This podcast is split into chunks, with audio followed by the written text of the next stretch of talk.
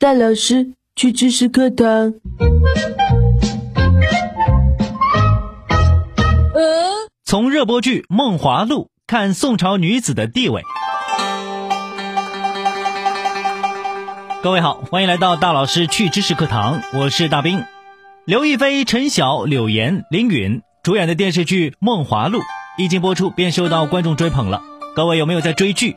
这部剧改编自元代关汉卿著名的元杂剧《赵盼儿风月救风尘》，主要讲述的是三位女性经历各种困境，携手勇闯汴京的故事。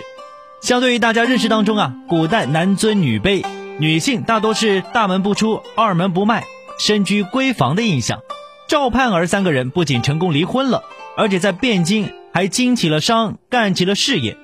那么在宋朝。女性的社会地位究竟如何呢？宋朝女性恋爱自由，守寡之后离婚之后是可以改嫁的，而且丝毫不受歧视。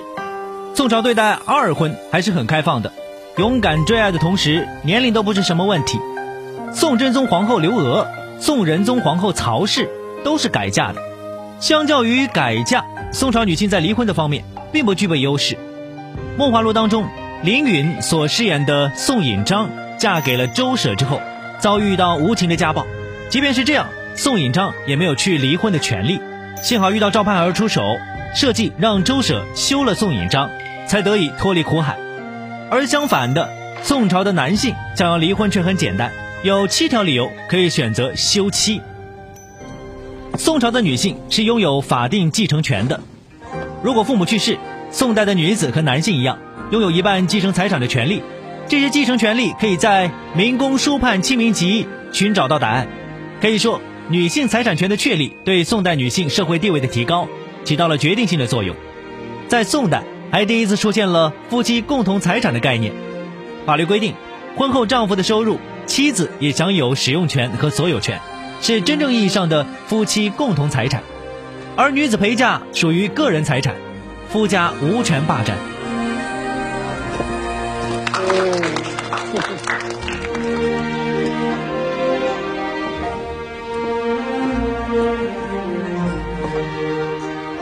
茶就撵茶呗，妖妖娆娆的还跳什么舞啊？你要不服气，你来一个。真是青楼的做派！哎呀，你狗嘴吐不出象牙。英雄不论出身，石勒不过是奴隶子，仍能做开国之君。这斗茶本就是各展手段，半遮面没说尊驾用金碾尸块恶俗，吴掌柜口出恶言，却是落了下场啊。我们知道，宋朝是中国历史上商品经济、文化教育、科学创新高度繁荣的时代，儒学复兴，出现了程朱理学。在这样的背景下，宋朝的女性同样需要从小接受文化教育。正是因为如此，宋朝才出现了那么多才女。像是有着千古第一才女之称的易安居士李清照，另外幽栖居士朱淑珍、仪真居士张玉娘、吴书记都有代表作流传下来。宋代的社会经济发达，城市市场兴旺，北宋画家张择端的《清明上河图》可见一斑。繁荣的市井景象，女性从商的比例比前代有所提高。当时社会对妇女经商。在一定程度上是予以肯定的。夜市的《朱娘曲》就讲述了一个继承家业、成为酒楼主的女子的故事。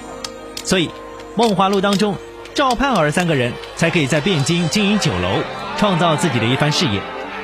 虽然没有出现像唐朝武则天这样的女皇帝，但是宋朝宫中女子参政议政还是相当普遍的。据史料统计，宋代共有九位太后参与过垂帘听政。是历朝历代当中女性参政最多的朝代，其中也不乏像真宗皇后刘娥、英宗皇后高涛涛，在辅佐幼主、临朝称制的典范。所以，无论是从《梦华录》当中，还是《宋史》的记载中，宋代女性社会地位是相对较高了。